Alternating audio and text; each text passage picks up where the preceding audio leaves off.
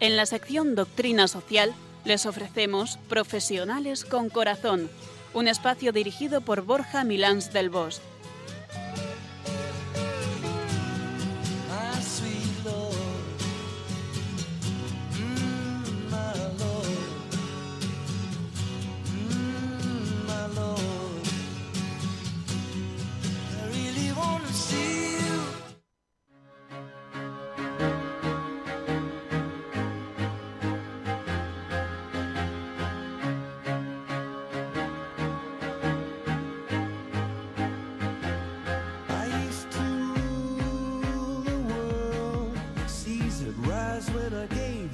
Buenas tardes, nos dé Dios. Hoy viernes 29 de enero, un viernes más después de una semana intensa de trabajo, gracias a Dios. En el que, bueno, pues llega una de las citas que siempre más esperamos Piluca y yo, que es volver a estar con vosotros en esta cita quincenal con todos los que nos acompañáis, como siempre, y Piluca Pérez, que está con nosotros, como, como otro viernes más. ¿Cómo, ¿Cómo estás tú? ¿Cómo has venido al programa?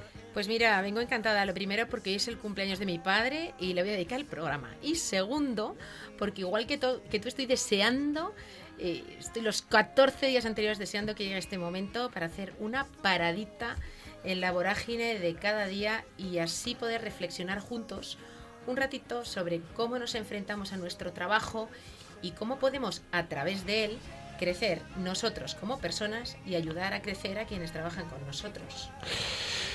¿Y de qué hablaremos hoy, Piluca? Cuéntanos.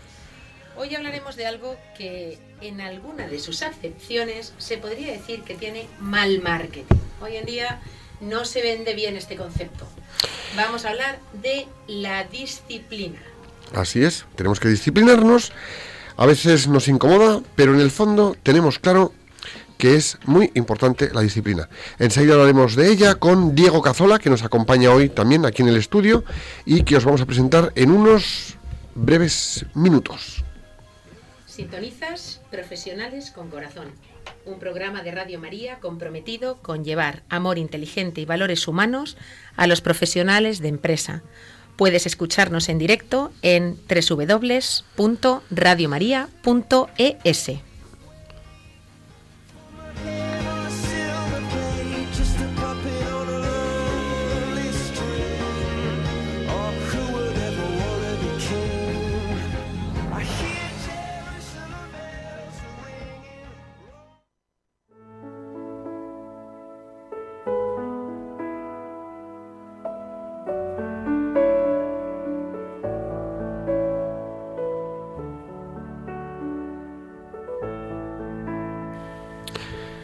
Escuchas Profesionales con Corazón, un programa de Radio María que puedes seguir desde cualquier lugar del mundo a través de internet en www.radiomaria.es. Piluca, es el momento de reflexionar.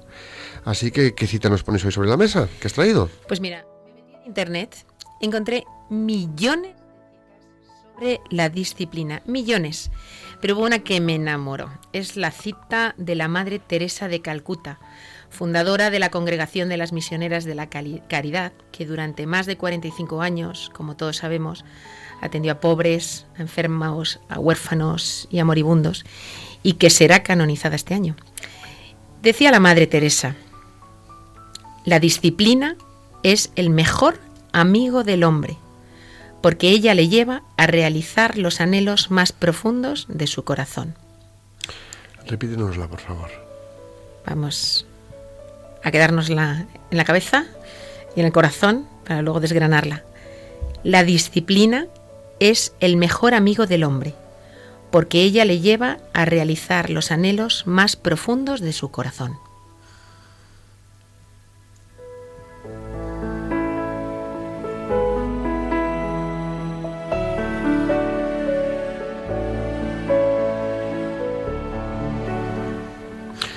Muchas personas equiparan la disciplina a ausencia de libertad. Consideran que el deber acaba con la espontaneidad, que con el deber no hay libertad, que nos impide hacer lo que queramos. La realidad es que precisamente es lo contrario. Solo las personas disciplinadas son realmente libres. Las indisciplinadas, al final, Son esclavas de sus cambios de humor, de sus apetencias, de sus pasiones y de esas esclavitudes que dificultan el que puedan alcanzar sus metas, esas pequeñas ataduras que les impiden verdaderamente andar en la dirección que querrían, ¿no? La disciplina es sin duda un buen aliado para conseguir nuestros objetivos. Se podría decir que la disciplina es el puente entre los sueños y la realidad, entre los sueños y su consecución.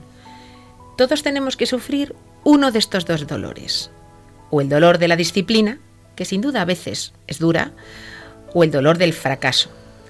La diferencia es que la disciplina pesa unos cuantos kilos y el fracaso pesa toneladas.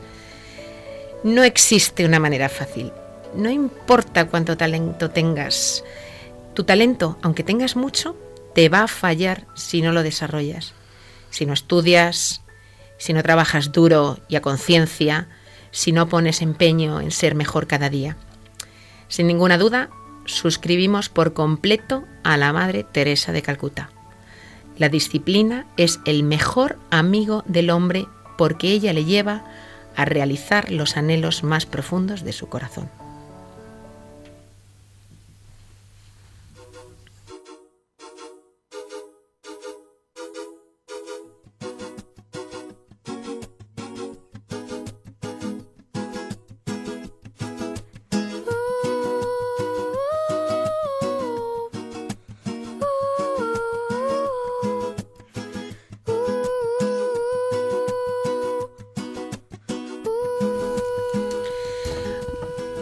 Bueno, Borja, tira de diccionario etimológico y de tus conocimientos de latín y cuéntanos. ¿Qué nos dice la etimología sobre la palabra disciplina? Que, sepas que de latín fui justito, justito. O sea, algo sé, pero no mucho. Pero en fin, bueno, os cuento. La palabra disciplina proviene del latín disciplina, que significa enseñanza, educación. Sus componentes son el verbo discere, que significa aprender, y el sufijo ina, que implica pertenencia es fácil. Solo a través de la disciplina es posible el aprendizaje. Es decir, necesitamos de disciplina para poder aprender. La disciplina significa instruir a una persona a tener un determinado código de conducta u orden para aprender o poder desarrollar cosas nuevas. La palabra discípulo también procede de discere.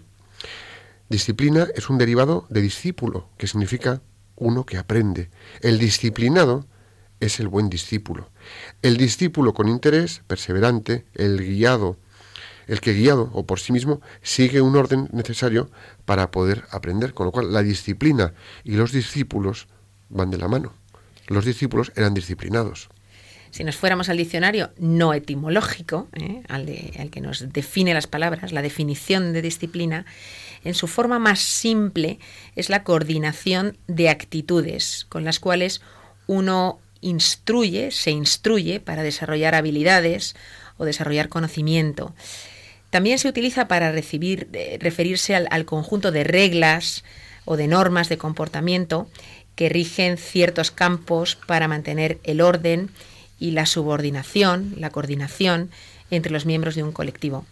En general, trata del conjunto de actitudes, de reglas o de normas cuyo cumplimiento de manera constante te conducen a conseguir un cierto resultado. Entonces, a menudo el término disciplina puede tener una mm, connotación negativa.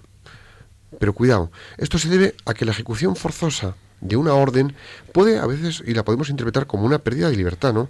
Como si fuese un código de, de prohibiciones innecesarias y una adhesión a unas exigencias que a veces nos pueden parecer, pues bueno, arbitrarias, ¿no? Y que, bueno, pues la falta de esta disciplina puede ser regulada a través de castigos, sanciones o de una forma pues como más, no sé si decir, severa o rígida en ciertos aspectos, en ciertos momentos. ¿no? Sin embargo, pensemos en lo que podría suponer una sociedad sin ley, sin normas de convivencia aceptadas y respetadas por todos. ¿no? Pensemos en lo que significaría trabajar en un entorno en el que cada uno hiciese lo que le viniera en gana en cada momento, la comunicación en el trabajo, la consecución de objetivos, serían inviables. O sea, pensar qué sería de nosotros si no tuviéramos un mínimo de disciplina, un mínimo de orden, un mínimo de rigor, no porque hagamos las cosas con rigor, que además debemos hacerlas con rigor, sino ir dentro de unos parámetros o de unas pautas, ¿no? Dicho esto, hay que tener en cuenta que siempre será más fácil y más llevadero que un entorno empresarial, familiar o de cualquier tipo se respeten más fácilmente ciertas normas que han sido definidas con bueno, pues la participación del equipo o los miembros que lo integren, ¿no? a través del diálogo y de aquellas personas que están ahí antes que que se les imponga nada, ¿no? Mejor dialogar que, que imponer las cosas. Entonces, necesitamos disciplina, pero idealmente debería interpretar, debería, debería intentar, deberíamos intentar conseguir las cosas a base y sobre la base de una aceptación voluntaria y consciente de las reglamentaciones. Si yo entiendo un reglamento y lo acepto conscientemente, es mucho más fácil que mm, tener que mm, acogerme a una disciplina impuesta. Y a veces esto es lo que nos pasa, ¿no?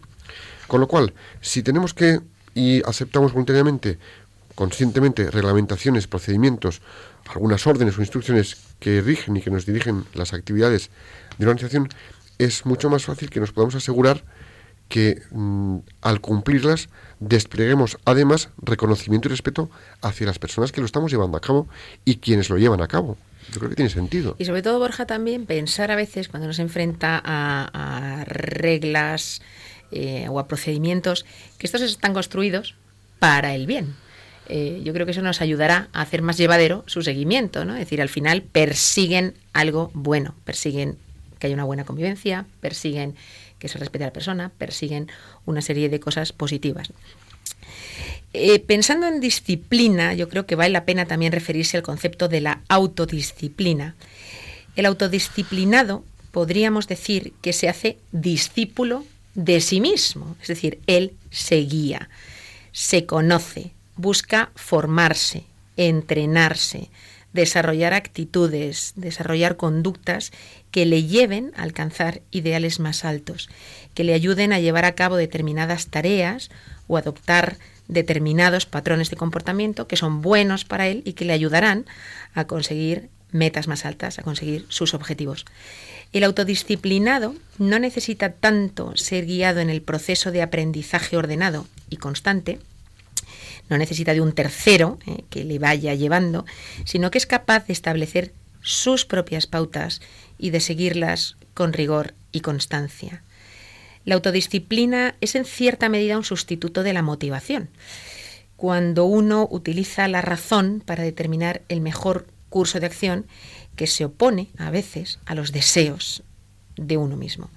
Así tendremos comportamientos virtuosos cuando consigamos que las motivaciones estén alineadas con nuestros objetivos, cuando haga lo que sé que es mejor y además lo haga con gusto, porque sé que es bueno. Pero para conseguir eso se requiere entrenamiento y autodisciplina. Y voy a poner a nuestros oyentes una situación de un experimento eh, que es muy conocido, que se hizo hace, hace muchos años, con niños de cuatro años, eh, que requería de, mucha disciplina eh, y de autocontrol. A estos niños les dieron dos caramelos, un grupo de niños de cuatro años, dos caramelos. Muy bueno ese caso. Y se les dijo, el que espere cinco minutos, dentro de cinco minutos le daremos otros dos caramelos. Bueno, pues hubo niños que no fueron capaces de autodisciplinarse, no fueron capaces de controlarse, inmediatamente se comieron los dos caramelos. Hubo niños que aguantaron esos cinco minutos que para ellos debieron de parecer siglos. Eternos. Decían que canturreaban como para distraerse y olvidarse de las ganas que tenían de comerse los caramelos. Y al cabo de esos cinco minutos de esfuerzo, de disciplina y de aguante, recibieron otros dos caramelos. Este colectivo de niños les hicieron seguimiento durante muchos años, yo no me acuerdo exactamente si 30, 40 años, mucho tiempo. Y analizaron cómo habían evolucionado sus vidas a nivel personal y a nivel profesional. Y sorpresa, sorpresa, ¿Qué encontraron? Encontraron que los niños que con cuatro años habían sido capaces de mantener con disciplina, con rigor, de aguantarse eh, el, deseo espontáneo de comerse el caramelo, habían conseguido mucho más a nivel profesional, tenían familias más estables, eh, eran más felices. Así que eh, la disciplina, sin ninguna duda, produce mejores resultados. Sí, señora. Conocía, conocía este, este, este caso, la verdad es que es interesante. En la empresa, y refiriéndonos primero a la disciplina desde el punto de vista de lo que es el seguimiento de las normas y procedimientos, es importante reforzar la idea de que, bueno, pues estas normas y procedimientos existen y se han formulado y las hemos formulado persiguiendo el bien de las personas y de la organización en general, que es lo que decías tú antes, Piluca. No son arbitrarias porque sí, es decir, yo quiero que esto se haga así porque sí, no. Todo esto tiene un sentido, ¿no? Por ejemplo, cuando definimos, cuando definimos procedimientos de seguridad es para pues, pues preservar la salud de los, de los empleados, eh, si existen principios que regulan cómo debe ser la relación entre clientes y con clientes es para algo, es para que esas relaciones sean fructíferas y positivas, y si se establece una serie de normas éticas, es primero por una cuestión de honestidad, que bien está poderla llevar a cabo, y segundo para asegurar el bien de la empresa en la que estamos trabajando y por supuesto que haya continuidad en el negocio, ¿no? Y de todas las personas que trabajan en ella. Pero aquí la pregunta es, ¿verdad que no concebiríamos que todas estas normas y todas estas eh, pautas, ¿verdad que no concebiríamos que un conjunto de danza o, o no estuviera organizada y requeriría el cumplimiento disciplinado de unos movimientos coordinados a fin de que consiguieran un objetivo común? Pues esto es un poco lo mismo, ¿no? Tenemos que tener la disciplina de saber trabajar en equipo, de saber respetar unas normas, de saber respetar unos procedimientos y esa disciplina nos llevará a trabajar bien. Hmm. La lógica grupal indudablemente supone ciertas reglas. Claro. La, la disciplina es importante en una organización empresarial porque de esta depende el éxito armonioso o el fracaso en la consecución de sus objetivos. Los resultados de una buena disciplina empresarial pueden ser tener una producción elevada, una buena gestión de recursos, cooperación, seguridad, buen ambiente laboral. Ahora bien, si soy empresario, debo pensar que no todo requiere de normas. Las normas deben de ser las realmente necesarias y se debe asegurar su cumplimiento. Las que haya, las necesarias. Y si las tienes, pues efectivamente tienen que llevarse adelante, tienen que cumplirse. Por supuesto, siempre es preferible impulsar la disciplina positivamente, mediante estímulos, mediante premios. Pero oye, cuando sea necesario, habrá que corregir las desviaciones, aunque pueda en ocasiones resultar incómodo el tener conversaciones relacionadas con la falta de disciplina y solo en última instancia recurrir a penalizaciones severas. Si soy empleado, pues debo de pensar que se me requiere cumplimiento disciplinado de ciertas reglas porque son buenas, porque son positivas. Si existen, están para ser seguidas. Cuidado, los atajos no son correctos. Si existen, son para ser seguidas. Pero eso no quiere decir que las reglas sean inamovibles de por vida. Siempre, si considero que una regla no es necesaria, que una regla puede ser mejorada, puedo proponer mejoras, puedo proponer cambios, que es distinto que saltármela. No tiene nada que ver. De hecho, evolucionaríamos y enriqueceríamos si proponemos cambios. Mira, desde el punto de vista de la disciplina para el aprendizaje y el desarrollo personal, nadie dudará de que la disciplina es una virtud. Eso sí, la disciplina de la voluntad es un medio y no un fin en sí misma. Es autoimpuesta. Personalmente nos la, nos la, nos la imponemos nosotros, ¿no? Como un dominio del carácter para conseguir los objetivos propuestos de llevar una vida mejor y conseguir un buen nivel moral intelectual, físico, económico o y de salud. A los niños tenemos que ayudarles, eh, a, nuestros niños tenemos que ayudarles a desarrollar esta disciplina de la voluntad en la alimentación, también tenemos que ayudarles en la educación, en la ropa, la realización de sus deberes, la administración de su tiempo libre, la oración de la noche, esperar el turno de palabra, de saber escuchar. Tenemos que ayudarles a que se, se disciplinen en estos aspectos, ¿no? Los padres en este caso y en este papel somos los mejores maestros a través del ejemplo y somos los que debemos enseñarles a que esa disciplina en estos comportamientos propios es fundamental. Y si no lo hacemos, pues eh, me parece a mí que si no les disciplinamos nosotros, les van a disciplinar otros, que puede acabar repercutiéndonos a nosotros. Con lo cual, ojo al parche con nuestros hijos.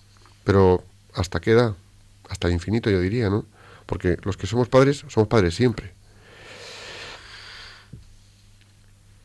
Enseñémosles a apreciar el valor de la disciplina y las ventajas que tiene para el crecimiento personal. El ejemplo que has puesto tú de, bueno, este caso de, de los caramelos y los niños, ese es un ejemplo que a nosotros nos enseña mucho. Observamos que efectivamente pero cuando luego el niño se da cuenta que disciplinándose en una fuerza de voluntad, disciplinándose en aguantar, pues eso, no coger el caramelo, o disciplinándose en hacer los deberes, en estudiar todos los días un poquito, en ir al día, a la larga, yo he visto, y yo lo he vivido en primera persona, vivimos más tranquilos, vivimos más cómodos. Es haciendo todos los días un poquito y teniendo esa disciplina, vamos mucho mejor. Y esto llevado a todos los aspectos, yo creo que es obvio. Así que es momento de disciplinarnos en el buen sentido, de imponernos un poquito de autodisciplina y de seguir descubriendo qué hay en la disciplina. Vamos allá.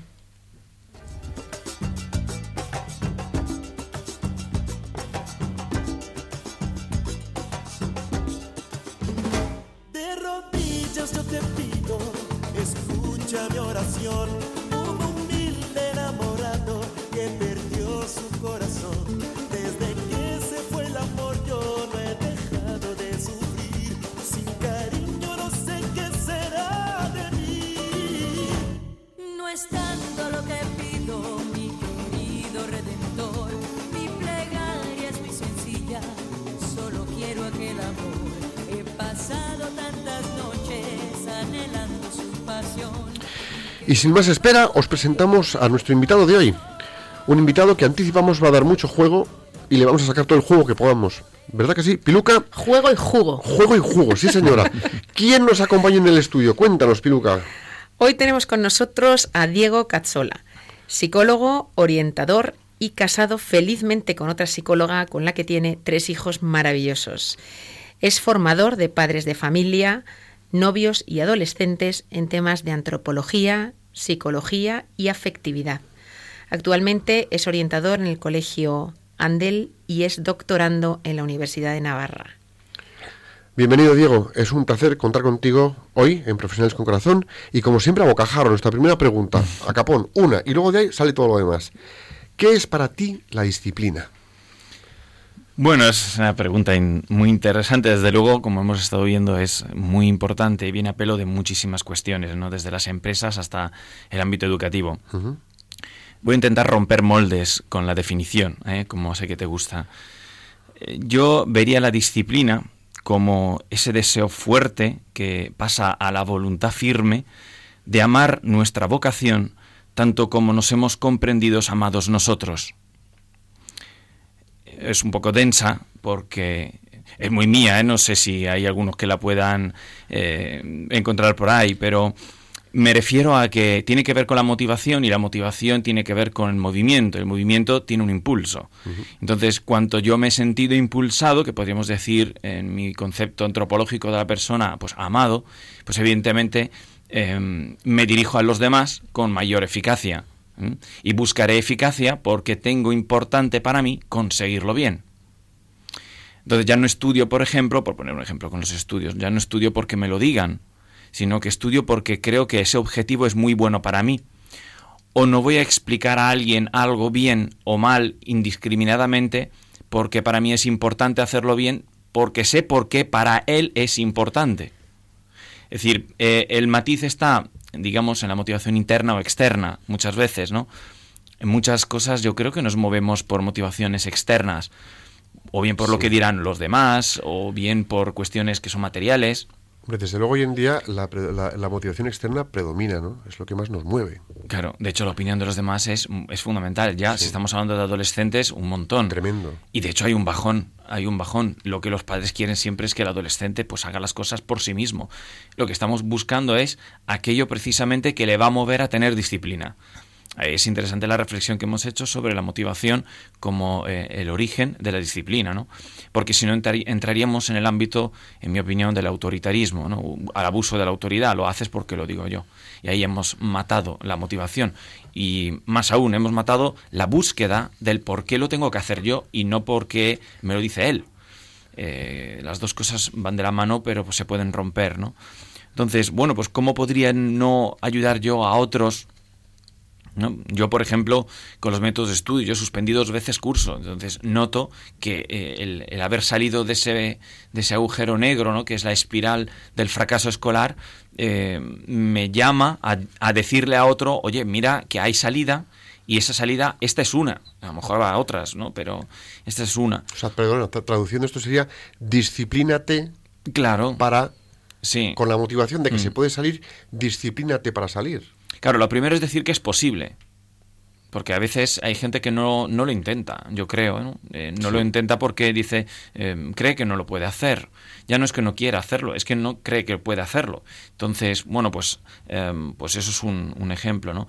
Igual que en el matrimonio. Pues hay, hay piedras, se lo contaba justo en, en las pruebas grupales que he estado pasando en, en cuarto de la ESO, ¿no? Es decir, eh, hay piedras que sabes que es una piedra Sí. y tú le diste una buena patada y sabes que te has hecho daño y tu padre te decía que esa era una piedra.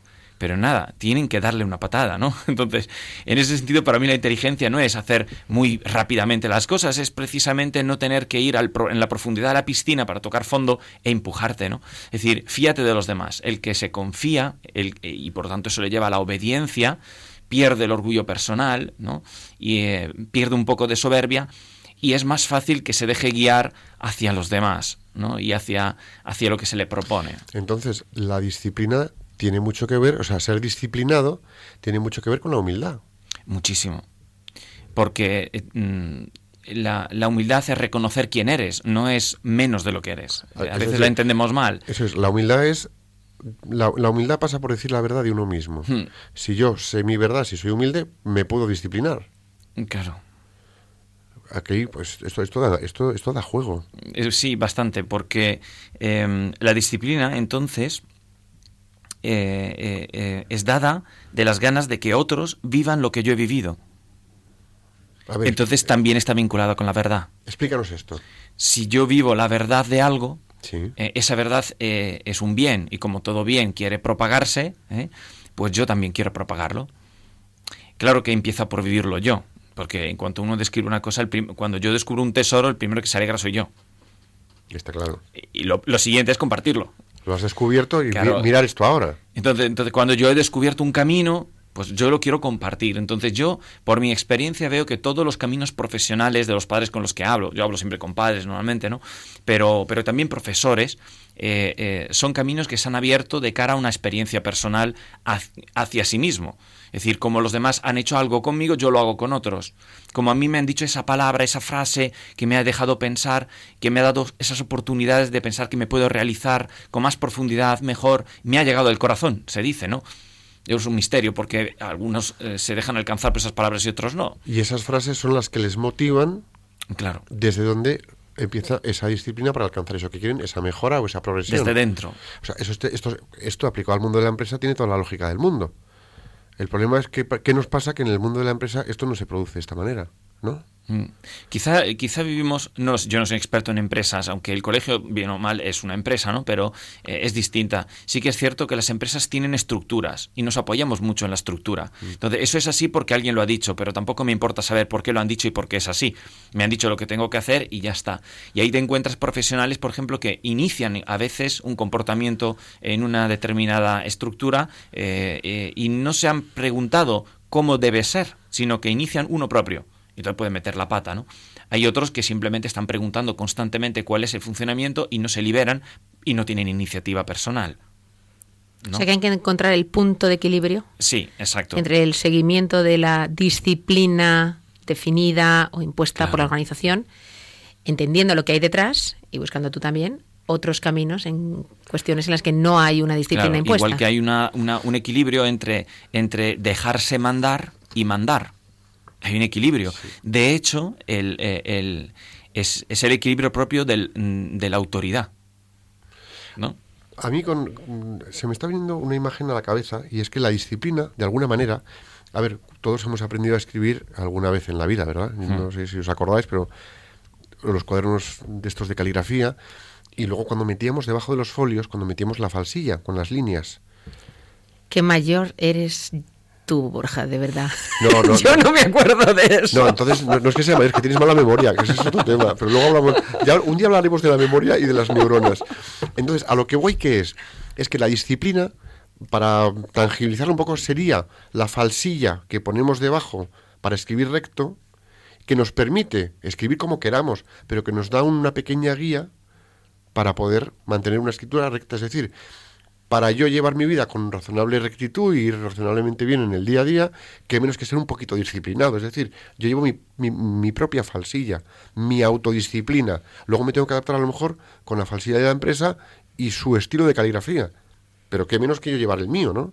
Y yo creo que el, el puesto para recoger, digamos así, la, la metáfora, pues las líneas ¿eh? Eh, también podrían ser lo que es el, ese deseo de, de, cumplir con lo que has descubierto, Eso con el es. bien descubierto. O sea, la motivación. Eso es.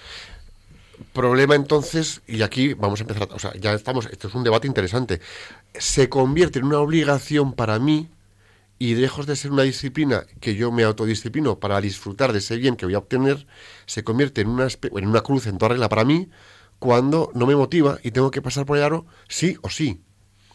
Claro. Claro. Ahí, ahí yo ahí creo que lo más importante es entender cuando ese deseo tiene una fuerza mayor o menor.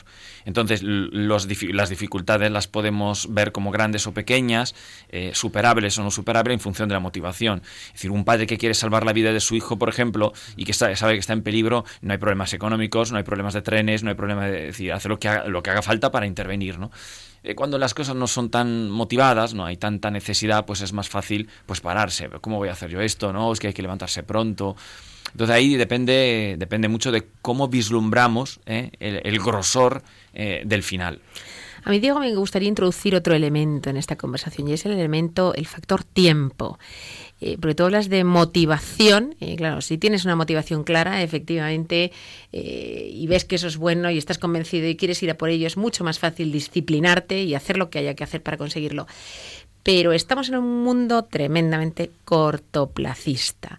Entonces, si efectivamente eso que me motiva, eso que quiero conseguir, sé que puedo conseguirlo hoy, eh, seguramente me resultará más fácil disciplinarme desde ahora, cinco y media de la tarde, hasta, pongamos, las 10 de la noche para conseguirlo. Pero si eso que yo quiero conseguir es algo que me va a requerir tres años de disciplina férrea, eh, me va a resultar mucho más complicado seguramente. Eh, ¿Qué podemos hacer?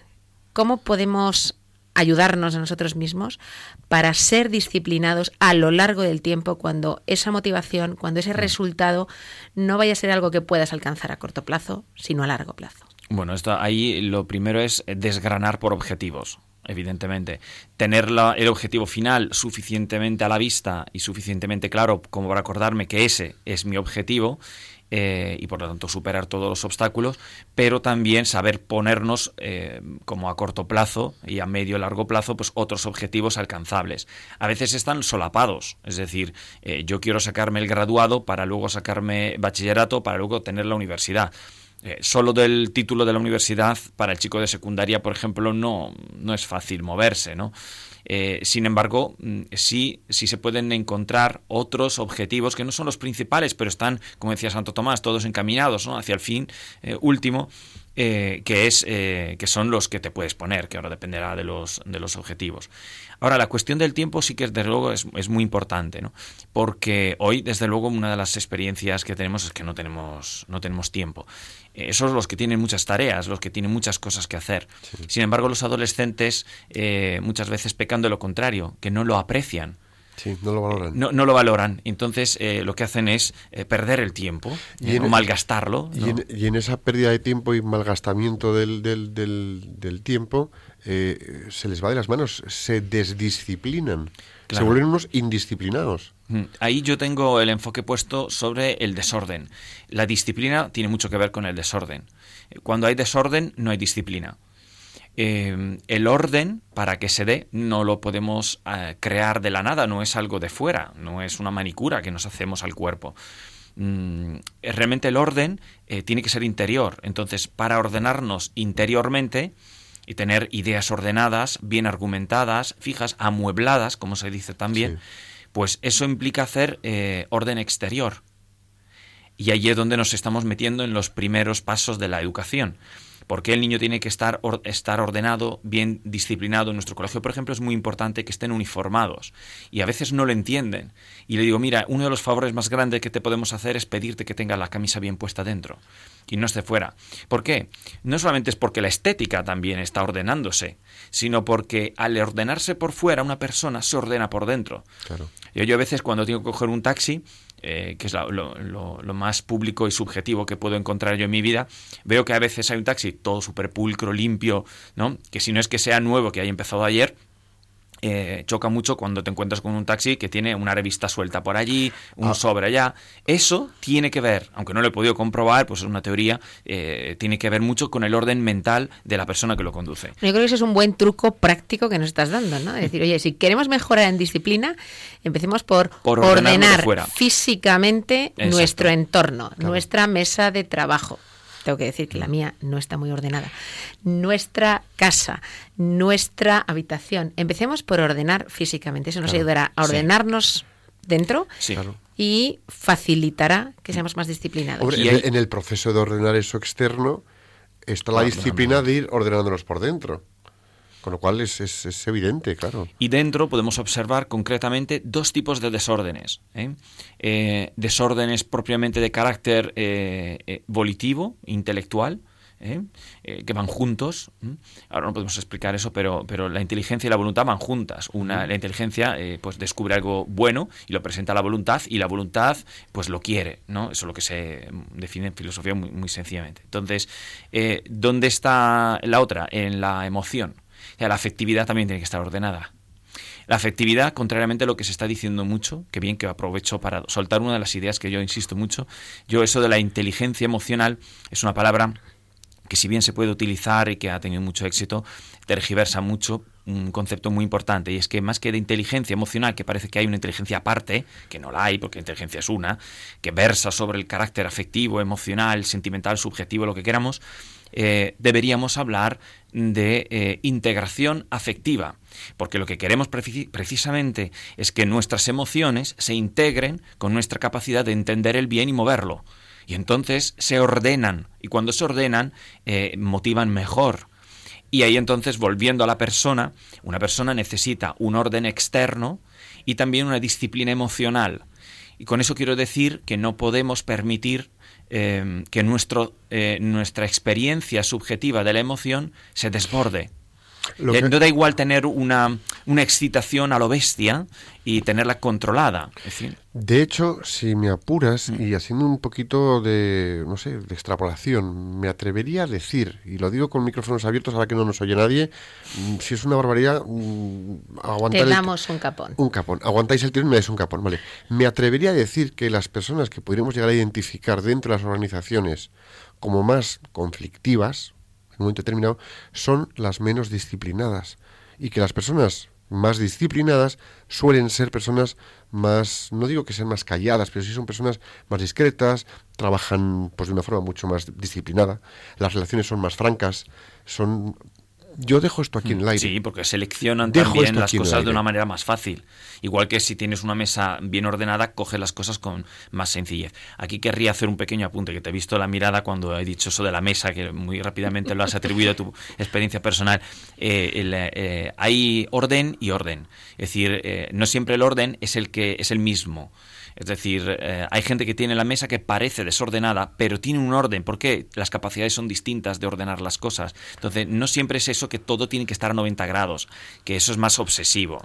Me refiero a que las cosas eh, se sepan dónde están y se sepan por qué están allí no que esté colocado allí porque un día lo solté y ya está.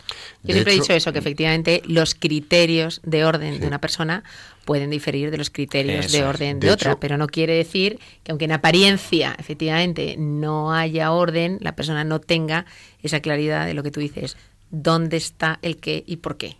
Un, muy buen amigo mío, recuerdo, teníamos 17, 18 años y pues nos íbamos a casa uno de otro a estudiar y yo me acuerdo que la, la mesa de Manolo, este amigo mío, era, no es que, o sea, es que aquello era una mesa después de una bomba. O sea, pobre Manolo que no está aquí para defenderse. Era, un caos. Entonces le digo, Manolo, ¿cómo te manejas en esta mesa? Y me dice, Borja, el desorden es una forma de orden para el que lo entiende. ¿Vale? De acuerdo, pero, pero hay un elemento de disciplina. De, bueno, yo me disciplino en poner un poquito las cosas más o menos en montoncitos y un poco colocadas porque si, lo hago, si soy capaz de hacerlo con la mesa, tengo que ser capaz de hacerlo conmigo mismo en mi interior para alcanzar mis objetivos. Claro que no tener, pues eso, la mesa revuelta.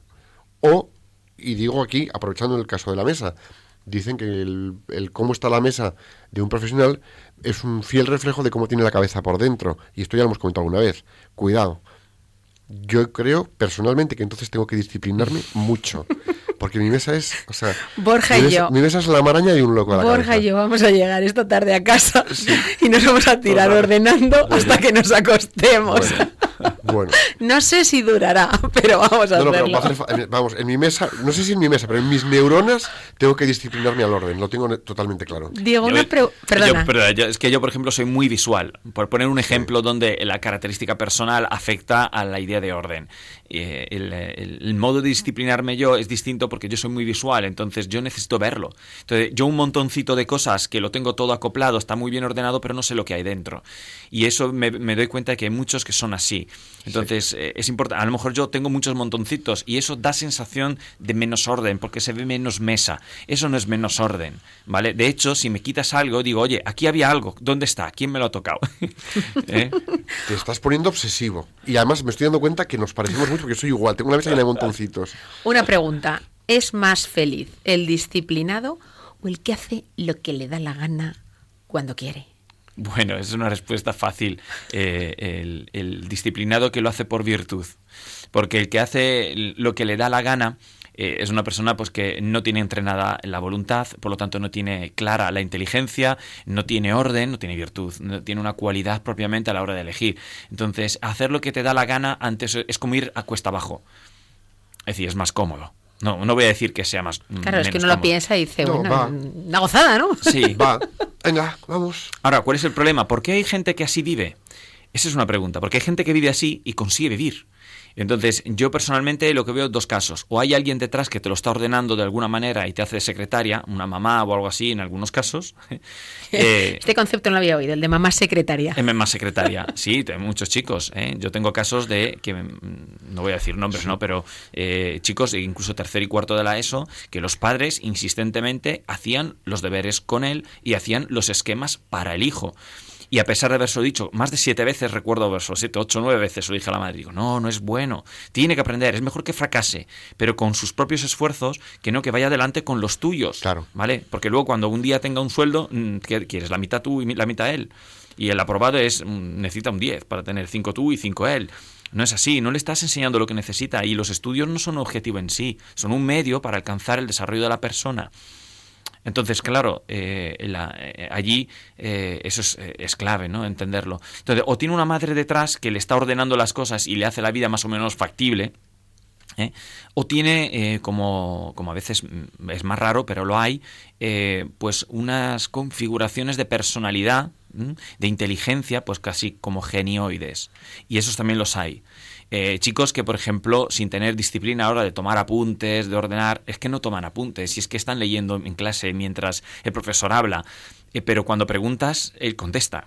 Sí, pero eso serán Pero- uno pero de pocos, cada... pero es posible. Pero eso es, 10.000. eso, eso es disciplina o que tienen 100 neuronas más que muchos que no tenemos ni dos. es que procesan la información de otra De manera. manera. Entonces, De otra manera. es distinto. Entonces, yo me dirijo al público medio. Pero- el 90% de la gente sí necesita de disciplina para ser feliz. Ahí está, pero es que esa inteligencia, por muy brillante que sea, bien aprovechada con disciplina, te puede llevar lejísimos. Desde luego. Es, eso es una de las batallas que yo in- intento y ganar. y vale, y aquí Mm. estamos hablando de chavales en el colegio que el día de mañana son profesionales de las empresas, pero es que a día de hoy, en despachos, en moquetas y en salas de reuniones, en proyectos de empresa, la disciplina de mm, saberme con talento, con capacidad, con habilidades, de saberme con un potencial latente que se lo puedo brindar a la empresa, si yo soy capaz de disciplinarme para cumplir un plan diseñado de desarrollo profesional en una corporación, puedo, uno, llegar lejos con tiempo. Esto requiere tiempo, lo has dicho antes. Dos, rindo más, estoy a gusto conmigo mismo, entro en niveles de autoestima, le genero riqueza a la compañía. A ver, es que eh, estamos esto- hablando de un mundo brutal. Yo esto lo he visto clarísimo en un mundo en el que la gente piensa que las cosas se mueven a base de talento y es el mundo de la música. Sí. Yo desde niña me he movido Bueno. mucho en entorno de músicos y, y yo estudio música y yo he visto como gente de muchísimo talento eh, no ha conseguido grandes cosas por falta de disciplina y he visto como gente que tenía verdaderos problemas a la hora de, por ejemplo, entonar. O sea, tú le emitías un sonido y era incapaz de repetirlo. Que se han utilizado con ellos hasta técnicas de sordos, de que sintieran la vibración a través de un globo, etcétera. Han llegado a ser grandes músicos, han llegado a ser grandes violinistas, hoy en día son profesores de conservatorios a base de disciplina, a base de tesón, a base de proponérselo, a base de yo esto me gusta y voy a por ello y lo consigo. O sea que el talento llega hasta un punto, pero la disciplina te permite llegar mucho más allá aunque el talento no necesariamente esté Fíjate, un poco lo de somos un diamante en bruto y hay que tallarlo, que es una frase como muy chula, que está hoy en día, todos tenemos un diamante en bruto que hay que tallar. Perfecto. Brutos somos todos, que seamos ya más o menos diamante, ahí vamos. Pero, ¿cómo tallamos ese diamante en bruto? Con disciplina. Y luego ya las materias que sea. Habilidad, contabilidad, marketing, habilidades comerciales, máster en recursos humanos, lo que quieras, negociación, lo que quieras. El diamante en bruto es tu talento, fantástico. ¿Cómo lo vas a pulir? Con disciplina. Con disciplina. Con disciplina. Y luego añadiremos, bueno, pues otros elementos para pulirlo mejor o peor. Pero la disciplina es fundamental. Claro, empezamos con chavales disciplinándolos en el buen sentido, no en meterles un eso, te voy a disciplinar, no, no me refiero a eso, sino ayudarles a que sean disciplinados para que puedan pulir su talento y hacerlo brillar. Y otra, otra cuestión, Diego. Mm, hablábamos al principio del programa de que el tema de la disciplina tiene mal marketing. Tiene mal marketing porque estamos en un mundo en el que parece que cualquier cosa que suene a norma, a regla, algo impuesto que hay que seguir. Yo incluso, por ejemplo, he oído gente decir, qué horror que en este colegio a los niños les hacen hacer fila para subir a la clase. O sea, es como, ¡buf! Horrorosísimo. Qué, qué requerimiento desmedido de disciplina, ¿no? Eh, es bueno establecer ese tipo de disciplinas, es bueno establecer tanto para adultos como para los niños. Puedes en el entorno empresarial, puedes en el entorno del colegio, tener reglas, tener normas, exigir comportamientos. ¿O no? Eh, sí, desde luego, desde luego es más que bueno, es necesario. Eh, y por lo tanto se hace bueno por ser necesario, ¿no? Quiere decir, sigue siendo un medio, sigue siendo un medio eh, que nos permite descubrir eh, quiénes somos, que es la gran pregunta de cada uno, ¿quién soy yo? Entonces, ¿por qué?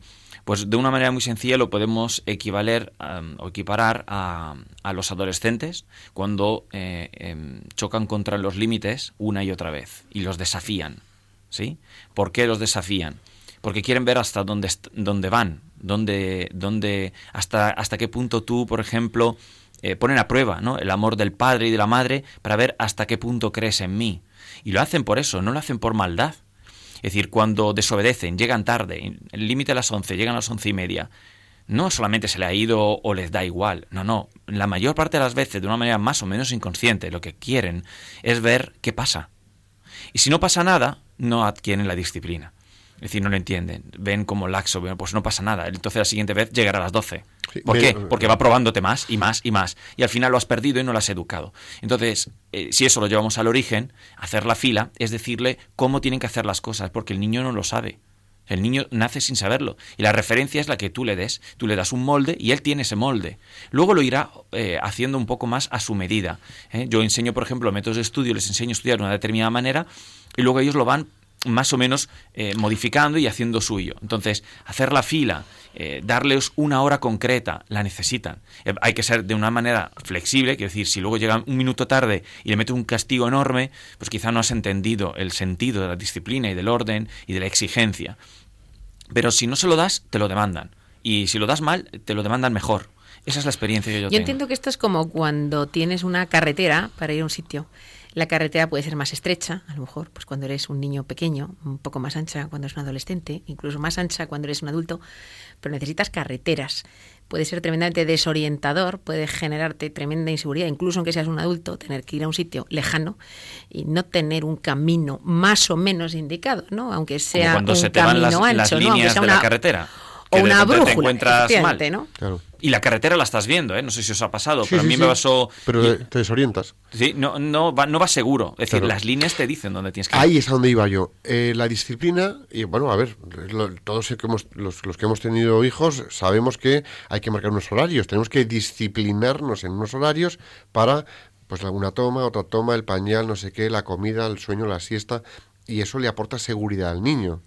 Bueno, en el ámbito profesional, esa disciplina pues si llegas a casa a las once y media porque te has ido de marcha con tus amigos de 16 años, en la oficina no es lo mismo, pero a lo mejor no vale que te vayas antes o llega a tu hora por la mañana y disciplínate por una serie de cosas, porque en el momento en el que tú te aflojas en esa disciplina, baja tu rendimiento, baja tu motivación y lo que decías tú antes, vas, vas en el cuesta abajo, que qué fácil es. Y la disciplina nos mantiene en esa carretera y esas líneas que estábamos hablando. Y es curioso que cuando han terminado de ir a la cuesta abajo, miran para arriba miran al que estaba arriba, el educador, la referencia, y dice, ¿por qué me has soltado? lo dicen, todos los que han terminado las drogas, todos los que han terminado malamente, los que no se han sentido realmente queridos por alguien, que han tenido la firmeza de decirle hasta aquí puedes llegar, eh, pues luego lo echan en cara, eh, lo echan en cara. Entonces, es eh, una buena madre es una mala madre, digamos así. Es decir, una que pone límites parece mala, pero es la, precisamente la que te está ayudando. Y esto llevado al ámbito profesional, muchas veces, mm, siguiente reflexión la conversación más incómoda es la más necesaria. Mm, a veces sí. Como responsable de equipo, como compañero de mis compañeros, como jefe de mis equipos, miembro de una organización, la conversación más incómoda con una persona de mi entorno profesional es la más necesaria. Y ahí tengo que disciplinarme en, pues, si este profesor o este educador, mm, ¿por qué me has abandonado? ¿vale? una, la mejor madre es una mala madre, ¿de acuerdo? Pues a lo mejor, a ver, y cada cosa con su matiz. El mejor jefe es el peor jefe, es decir, es el que te exige, el que te marca unas pautas, el que te da una cancha, pero luego te pide la responsabilidad, el que te pide los resultados, pero te sabe llevar. Y esa persona disciplina al equipo no es que esté con medidas disciplinarias, sino que le meten una disciplina de trabajo que genera rendimiento. Y eso lo estamos viendo día a día. Yo me he encontrado en muchas ocasiones eh, con gente que en el mundo de la empresa, cuando ha entrado a trabajar en un sitio y no era conocedor pues de cuáles eran esos márgenes de libertad, cuáles eran las normas, cuáles eran los procedimientos, en un momento dado se ha dado cuenta de que los necesitaba. Eh. Eh, es decir, todos los necesitamos. Necesitamos saber en dónde nos tenemos que mover y los ha pedido, ¿no? Ha pedido, oye, quiero saber o quién me cuenta cuáles son los procedimientos de tal, cuáles son las políticas, cuáles son las normas, cuáles son... O sea que esa necesidad la tenemos todo y a partir de eso ya tenemos más o menos controlar el entorno y sabemos desenvolvernos y seremos, como dice Borja, mucho más efectivos. Pues eso es también, todo esto es eh, lo que va configurando la autoridad, es la capacidad propiamente de generar disciplina en el otro. Muy bueno, estupendo.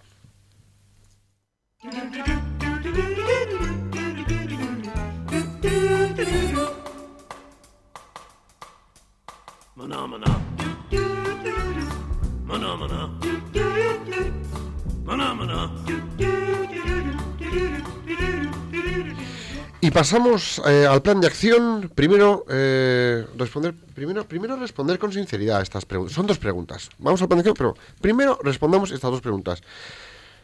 Te la pregunto a ti, que estás escuchándonos. A ti, sí, sí, a ti. No te señales con el dedo que me refiero a ti. Sí, arrima la oreja a la radio que va por ti.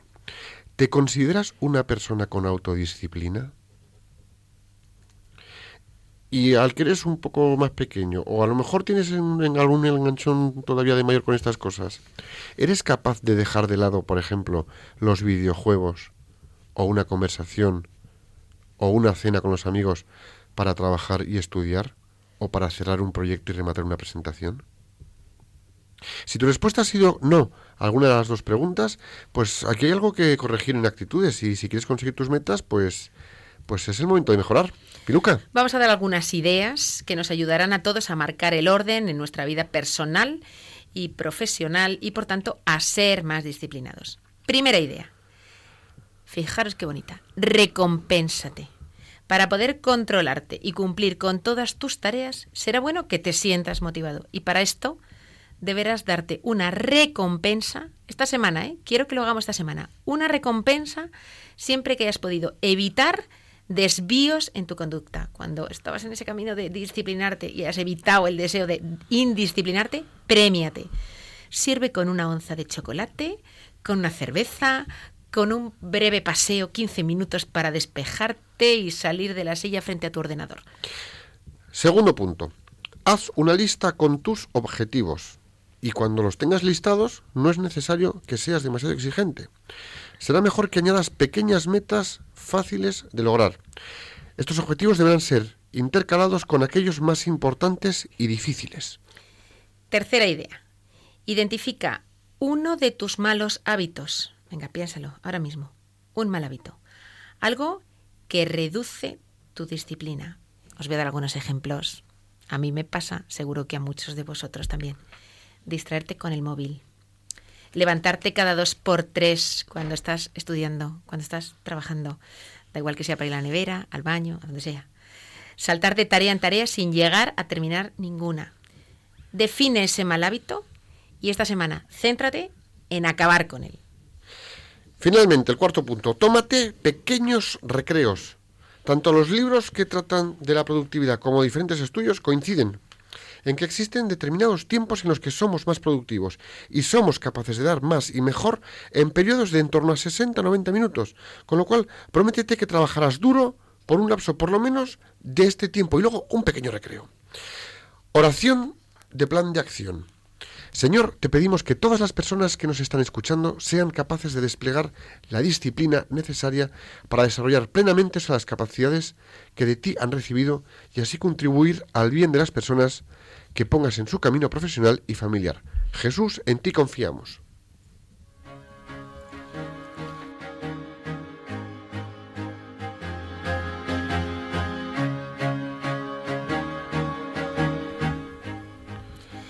Ya se nos fue el tiempo de hoy.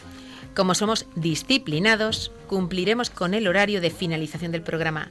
No sin antes dar las gracias a Diego Cazzola. A vosotros. Por habernos acompañado y haber compartido con nosotros su conocimiento como psicólogo y su experiencia profesional y personal y a nuestros oyentes decirles que, como siempre, ha sido un placer disfrutar de este rato juntos. Y que si queréis conocer a Diego en directo, podéis, podéis venir a verle en el congreso que hay el, 12 de marzo, ¿no? El 12 de marzo. El Congreso Nacional de Educadores Católicos de la Fundación Educatio Servanda. Vas a estar por allí y vamos a hablar de, bueno, de autoridad, de disciplina, de muchas cosas que te veamos, que te veamos. Diego, un placer tenerte en el estudio, ha sido estupendo, ha sido fantástico. Un placer para mí, gracias. Da para otro gran programa que tenemos que empezar a doblar ya los, los, invitados. Em, os recuerdo que tenemos una nueva cita, como todos los viernes, con todos vosotros, viernes alternos, el próximo 12 de febrero, de 5 a 6 de la tarde, día que comienza la visita apostólica del Santo Padre a México y que bueno, también estamos en Cuaresma. Os esperamos aquí, en Radio María. Hasta entonces, rezad por España, que Dios os bendiga y la Virgen os proteja.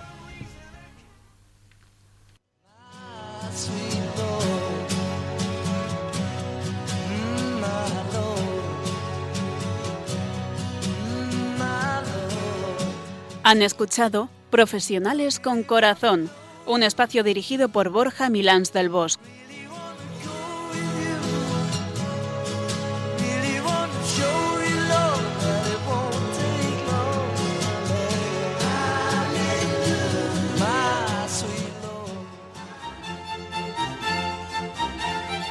Los últimos